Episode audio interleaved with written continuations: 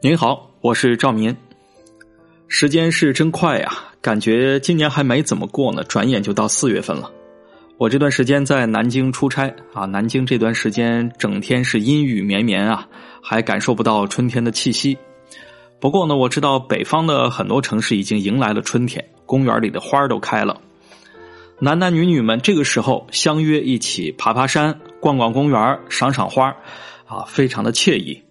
当然呢，也有一些朋友只能独自看看花哈哈，多少有点凄凉。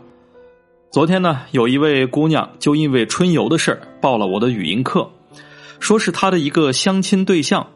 起初呢，两个人聊的还不错，但是因为姑娘本人的工作很忙啊，总是加班，所以呢，后来就没怎么再见过面。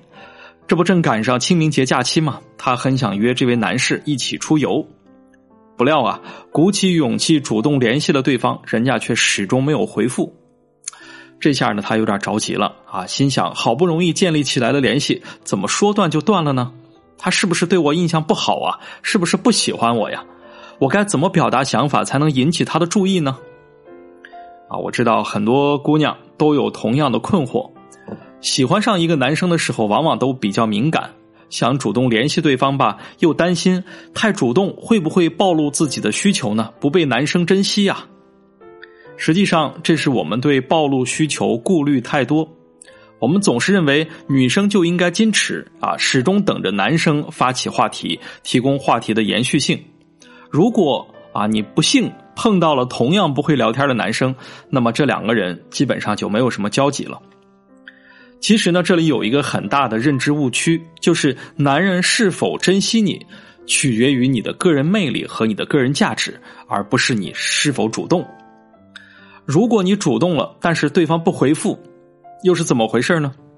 啊，别着急，看看你的聊天内容是不是人家的需求点，再看看你的聊天时机对人家来说是不是恰当呢？比方说下午三点。啊，这一般来说，这个时候正是非常忙碌的时候。你给人家发过去一句很常规的话：“你好吗？在吗？”男人肯定就是一头的问号啊，觉得你这是干嘛呢？有什么事儿啊？本来就忙，你的话还没有什么内容，自然而然就会给你忽略掉了。而这一端的你呢，又会觉得他没有回复我，他不喜欢我了。哎呀，完了完了，没戏了。你要知道啊，时机不合适的情况下，哪怕你抛出的话题是对方感兴趣的，对方断断续续的回复或者不回复，也会影响你的聊天体验，打击你的积极性。在这儿呢，我给到一个小建议，你可以试试在晚上九点的时候给他发信息。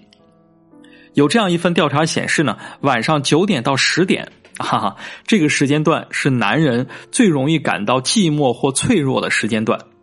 这个时候发起聊天，往往更容易得到他快速甚至热情的回应。你可以试试看。好，我们来继续说，怎么能打开男人的话匣子，既能把天源源不断的聊下去，还能深入了解对方，增进感情呢？我们要知道哈，找对象不是找人群当中最好的那个，而是找适合自己的。聊天的最终目的，正是帮助我们了解双方是否合适。有三个方面是亲密关系当中需要了解的核心问题：生活方式、原生家庭、人际关系。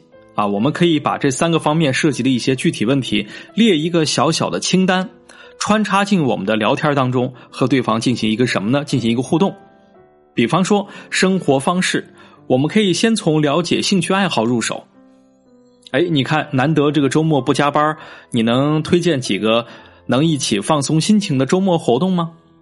哎，这种开放式的问句，没有特殊原因的情况下，他一定会回复你，只是时间迟早的问题。而且呢，他回复你的大多是他自己喜欢的项目，这样你就可以直观的了解到他的兴趣爱好了。需要注意的是，聊天一定不要过于生硬，可以信息互换，但不要给的过满。你要知道哈，男人有的时候就像是一方蓄水池，啊，什么叫蓄水池呢？一旦你给了他太多的满足，就相当于把水池里的水给他泄了。他的欲望得到满足之后，就会进入到贤者模式。这个贤呢，就是人非圣贤的贤啊，就会进入到贤者模式，好像很容易看开啊，很容易开始对你习惯性的忽略。我一直都想跟我的学员说，感情当中一定要学会用男性的思维跟男人谈恋爱，就像男人要知道女人在想什么一样。如果你的感情受阻啊，如果你不了解男性思维，不知道该怎么推进关系，可以添加我的助理咨询师小贝贝的微信“恋爱成长零三零”，恋爱成长小写全拼零三零。先把你的情况说一说啊，我们来做一个详细的分析，给你匹配最合适的咨询师，助你走过感情难关。好了，我们今天就先聊到这儿。我是赵明，有话想说的话，咱们就在评论区里见。